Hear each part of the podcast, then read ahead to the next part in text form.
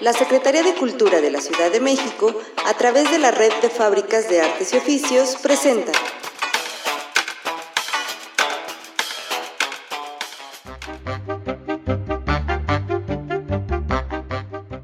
Faro Miacatlán. Radio Contigo. Presenta.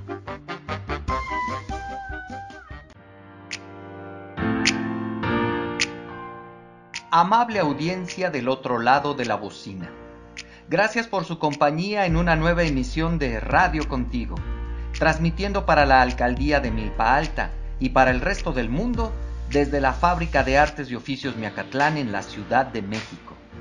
Soy Gabriel Alfonso Ortega y ya estamos en tus oídos. Comenzamos.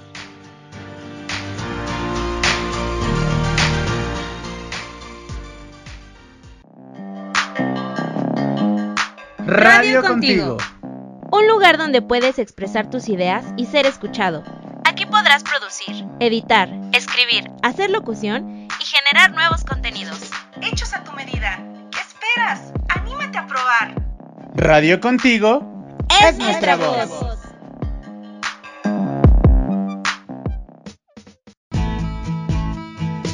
Discapacidad en movimiento. Inclusión que se escucha.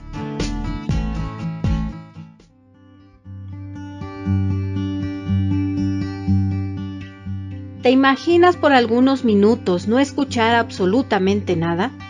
Inténtalo. Trata de cubrir tus oídos para que no dejes pasar ningún sonido.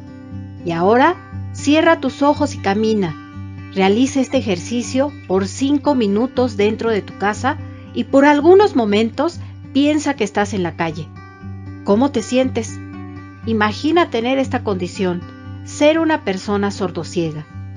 Tal vez a todos nos resulte desesperante este ejercicio y no lleguemos ni a los dos minutos. Mi intención no es que te sientas mal, solo es que por unos instantes puedas estar en la piel de quienes toda su vida han vivido así. Los más afortunados han aprendido a vivir de manera independiente, pero hay quienes ante tan complicada discapacidad, la sobreprotección o el abandono de sus padres o tutores los han esclavizado a una vida de absoluta dependencia y a otros en depresión y soledad. Se definen las personas con sordoceguera como aquellas personas con un daño combinado de la vista y el oído que dificulta su acceso a la información, a la comunicación y a la movilidad. Si quieres realmente ayudar a personas sordociegas, lo primero es comunicarte con ellas. Y para lograrlo, conviene que sepas lo siguiente. Acércate de frente por si la persona conserva un resto visual. Tócale el brazo para hacerle saber de tu presencia. Prueba a hablar despacio y en tono alto, pero sin gritar, para que distinga si la persona tiene restos auditivos. Si el lugar es muy ruidoso, busca a uno tranquilo para establecer comunicación, siempre con la autorización de la persona. Si observas que la persona tiene lentes de cristales tintados o un implante para la audición y sin bastón, seguramente tiene pequeños restos visuales y auditivos que estas personas han tratado de utilizar al máximo. Un detalle más, si es una persona sordo ciega que no ve ni oye nada, la comunicación se realiza a través del tacto y lo más sencillo es escribir el mensaje con el dedo índice en mayúsculas sobre la palma de la mano de la persona pero recuerda siempre, antes que nada, hacerle saber tu presencia. Otra opción es utilizar el celular que permite a las personas sordociegas leer lo que escriben o dictan gracias a una pequeña línea braille con la que cuentan algunos teléfonos celulares.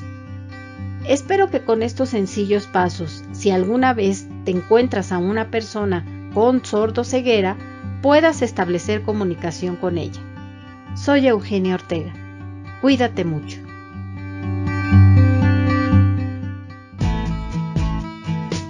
Discapacidad en movimiento. Inclusión que se escucha.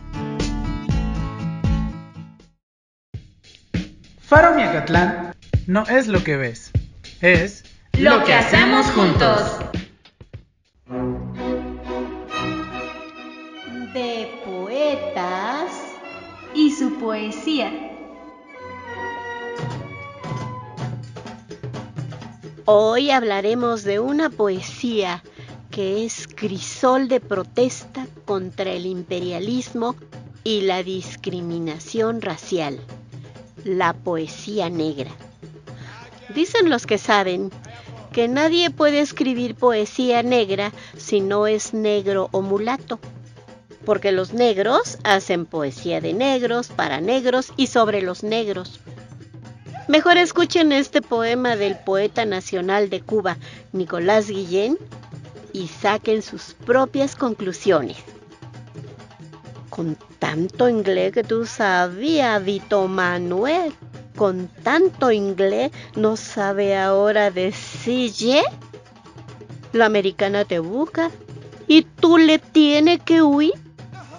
Tu inglés era de Taiwán, de Taiwán y one, two, three. Vito Manuel, tú no sabes inglés. ¿Tú no sabes inglés? ¿Tú no sabes inglés? No te enamores más nunca, Vito Manuel, si no sabe inglés. Si no sabe inglés. Si no sabe inglés. Bello, ¿verdad? En la poesía negra de América Latina predomina la musicalidad, lo primitivo, lo exótico. Veamos si están de acuerdo al escuchar este poema de Luis Palés Matos de Brasil. Por la encendida calle antillana, baten bandumba de la quimbamba, rumba, macumba, candombe, bámbula, entre dos filas de negras caras. Ante ella un congo, gongo y maraca ritma una conga bomba que bamba. A principios del siglo pasado se dio el movimiento de la negritud, de protesta contra el racismo, la opresión, la injusta discriminación, la trata negrera. Y José Hernández, argentino, nos dejó en su poema universal de Martín Fierro esta belleza. Yo no soy, señores míos, sino un pobre guitarrero, pero doy gracias al cielo porque puedo en la ocasión toparme con un cantor que experimente a este negro. Yo también tengo algo blanco, pues tengo blancos los dientes. Sé vivir entre las gentes sin que me tengan en menos. Quien anda en pagos ajenos debe ser manso y prudente. De poetas y su poesía. El espacio para hacer lo que quiera hacer. Radio contigo.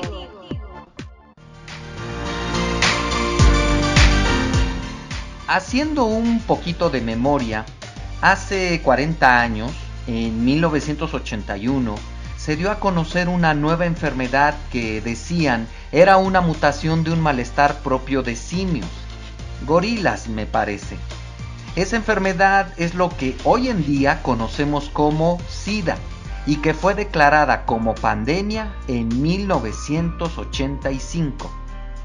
Hasta donde yo sé, el SIDA sigue aún entre nosotros, pero la gente aprendió a tenerla a raya ¿Aprenderemos a hacer lo mismo ante el COVID-19?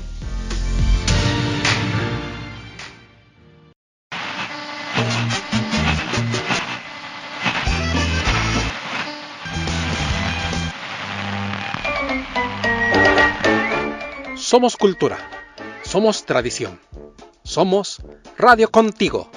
La cultura, la ciencia y las artes llegan a ti.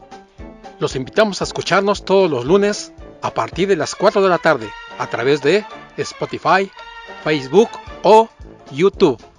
Radio Contigo es nuestra voz.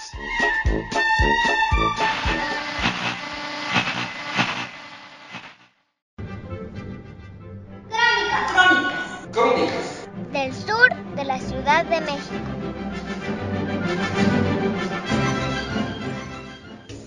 Mixquic desde sus inicios fue un crisol de culturas.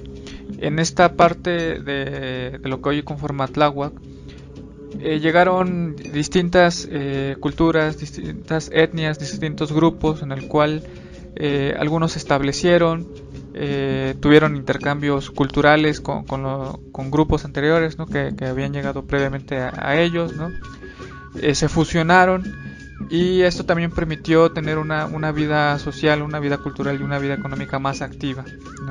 Esto permitió perfeccionar algunas técnicas que ya se conocían, eh, sobre todo en, la producción de, figurillas, en el manejo de, la arcilla y de, otros materiales, eh, de otros distintos materiales y derivados de, la piedra en sí. ¿no? Eh, Miskik fue en su momento una zona en el cual había grandes talleres eh, de producción artesanal, mismos que se, se comercializaban con, otra, con otros pueblos cercanos como, eh, como como Tláhuac, como Chalco, Ayotzingo, en sí, pero también al contar con un puerto cercano muy importante como era el, que se encontraba en Ayotzingo, permitía que estas, eh, estas piezas, esta producción eh, se intercambiara con otras, con otras zonas más lejanas, por ejemplo el corredor de la zona caliente que llegaba hasta Guerrero, pero también se han encontrado piezas que, eh, son provenientes de Teotihuacán, entonces esto nos habla de que Miski tenía una vida económica pues muy activa, un intercambio muy muy, activo, ¿no?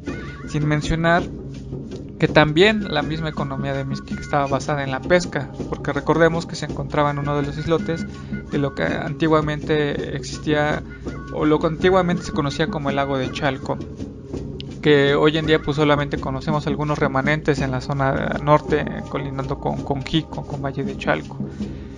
Mixquic también se encontraba dentro del corazón de la región de gran producción chinampera, por lo mismo fue eh, pues, codiciado entre, entre distintas culturas con una organización bélica más poderosa. Eh, y esto pues duró durante muchos años hasta la misma llegada de los españoles que cuando ocurre esta travesía de Hernán Cortés eh, la población de Mixquic al estar constantemente en, disputa y tener una herencia de, estos conflictos, pues deciden aliarse con Cortés para quitarse el yugo que en ese momento eh, estaban presionados por el, por el imperio mexica. Crónicas. Crónicas. Del sur de la Ciudad de México.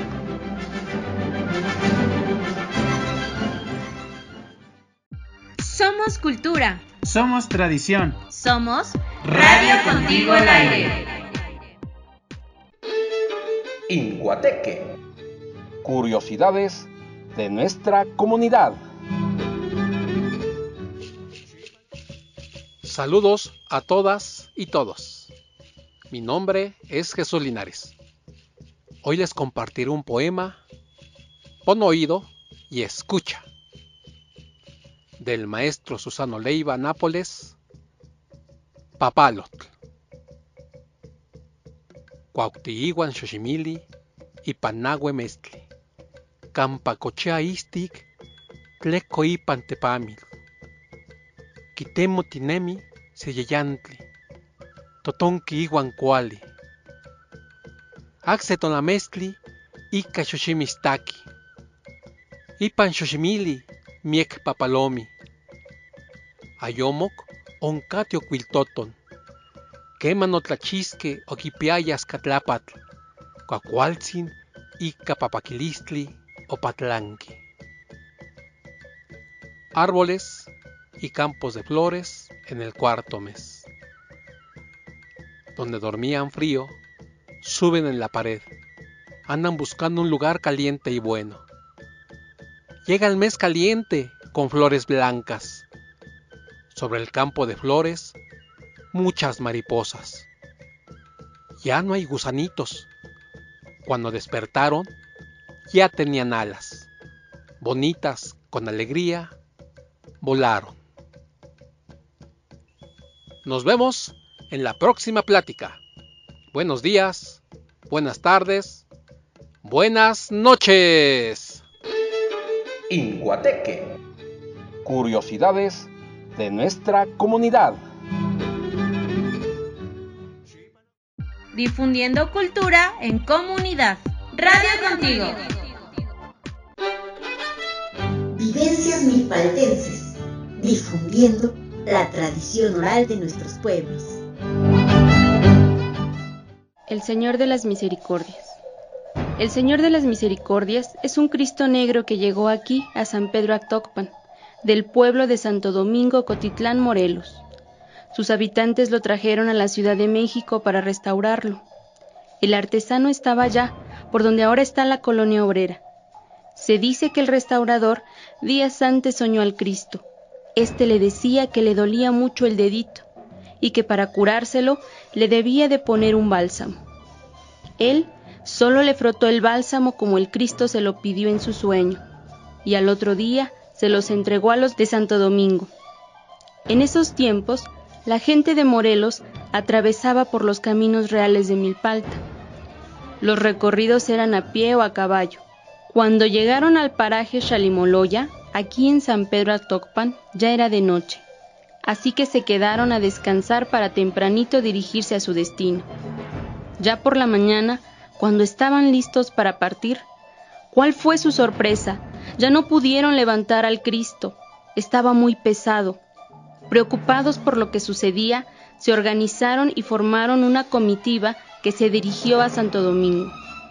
Regresaron con más gente para llevárselo, pero a pesar de todo el esfuerzo, no pudieron levantarlo. A cada intento se hacía más y más pesado, y fue sólo así que con gran resignación decidieron dejarlo acá, en San Pedro Atocpan. La gente de Atocpan le hizo una techumbre de tejamanil y muchos años estuvo ahí, hasta que lo bajaron a la capilla de Yencuictlalpan, hoy la capilla de San Martín. En el año 1916, después del asesinato masivo en el paraje Chapitel en Villamilpalta, la gente huyó de Atocpan y se llevaron consigo al Cristo para protegerlo. Por un tiempo estuvo en el pueblo de San Gregorio Atlapulco. De ahí se lo llevaron a San Pablo, ahí por donde está la Merced. En el año 1920 comenzó la gente a regresar a Tocpan y se lo trajeron de regreso. Se dice que al pasar por San Gregorio, mucha gente se unió a la procesión y desde entonces se le hace su fiesta, que es a los 40 días del domingo de resurrección de la Semana Mayor. Esto que les cuento aconteció hace muchos, pero muchos años, tantos que nadie tiene una fecha aproximada. El Señor de las Misericordias pasó la tromba del 35 en la capilla de San Martín hasta que en los años 60 se organizó la gente para construir el santuario, que tardó más de 10 años en terminarse. En el año 1977 fue cuando lo subieron al santuario. Antes de tomar su lugar definitivamente, se hizo un recorrido por el pueblo. Salió de la capilla de San Martín por última vez. Actualmente es visitado y venerado por gran afluencia de excursionistas turistas, peregrinos y fieles devotos. Vivencias milpaltenses, difundiendo la tradición oral de nuestros pueblos. Radio Contigo al aire. Juntos podemos. Seamos solidarios.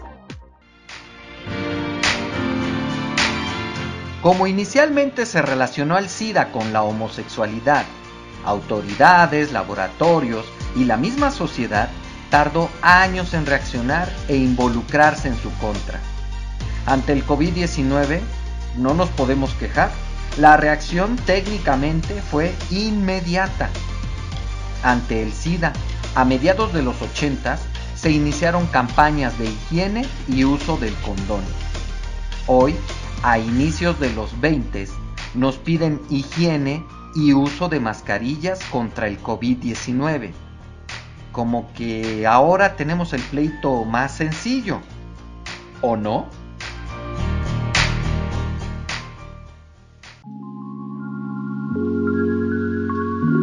Jorge Luis Borges dijo en alguna ocasión, de los diversos instrumentos inventados por el hombre, el más asombroso.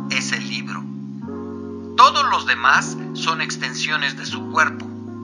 Solo el libro es una extensión de la imaginación y la memoria. Entonces, ¿qué estás esperando? Toma un libro y empieza a leer. Deja que la lectura te haga imaginar y descubrir mundos fantásticos.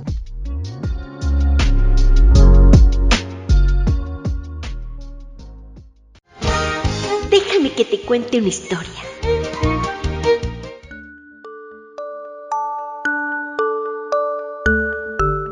El pingüino y el canguro. Había una vez un canguro que era un auténtico campeón de las carreras, pero al que el éxito lo había vuelto vanidoso, burlón y antipático.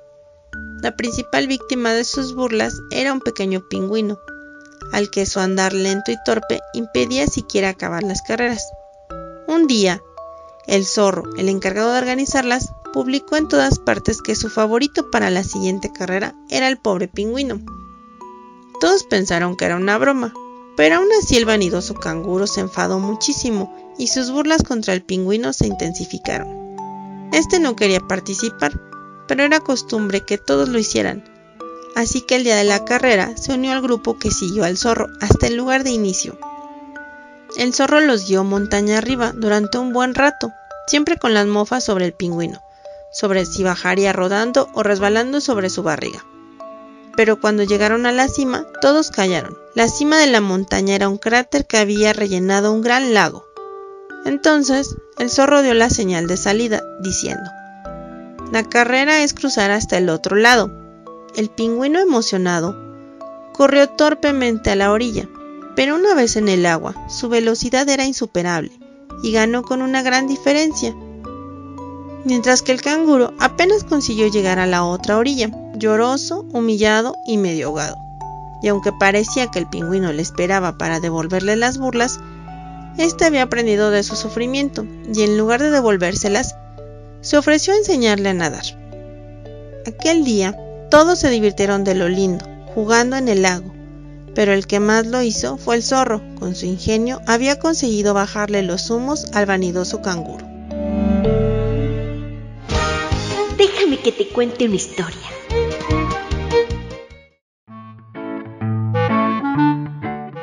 activando tus sentidos,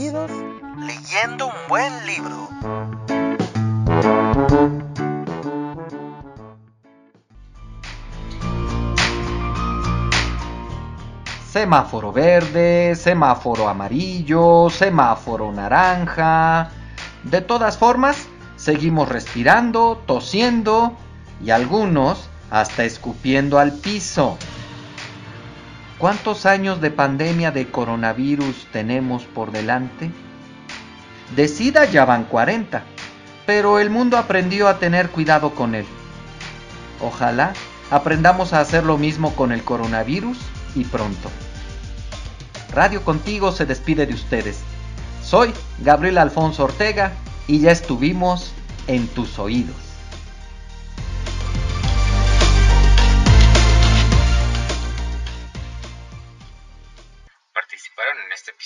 los facilitadores. Flor Chavira, de Niños Reporteros. Regina Rodríguez, de Radio Aventureros. Eugenio Ortega, de Psicomotricidad para Discapacidad. Gabriel Alfonso Ortega, de Teatro de Papel. Leopoldo Suárez, de Animación a la Lectura. Voces invitadas. Dianeria Argumedo. Andrew Rojas. Jesús Linares. Juana Reyes. Erika Hernández. Moisés Martínez. Locutor animador. Gabriel Alfonso Ortega. Producción. Idea original y realización. Regina Rodríguez. Producción general. Flor Chavira y Regina Rodríguez. Musicalización. Flor Chavira y Regina Rodríguez. Edición de video. Flor Chavira. Colaboraciones especiales. Faro de Comic. Consejo de la Crónica de Milpalta.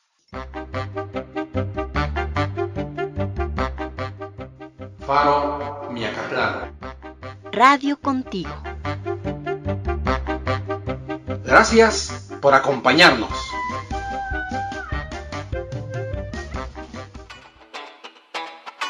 La Secretaría de Cultura de la Ciudad de México, a través de la Red de Fábricas de Artes y Oficios, presentó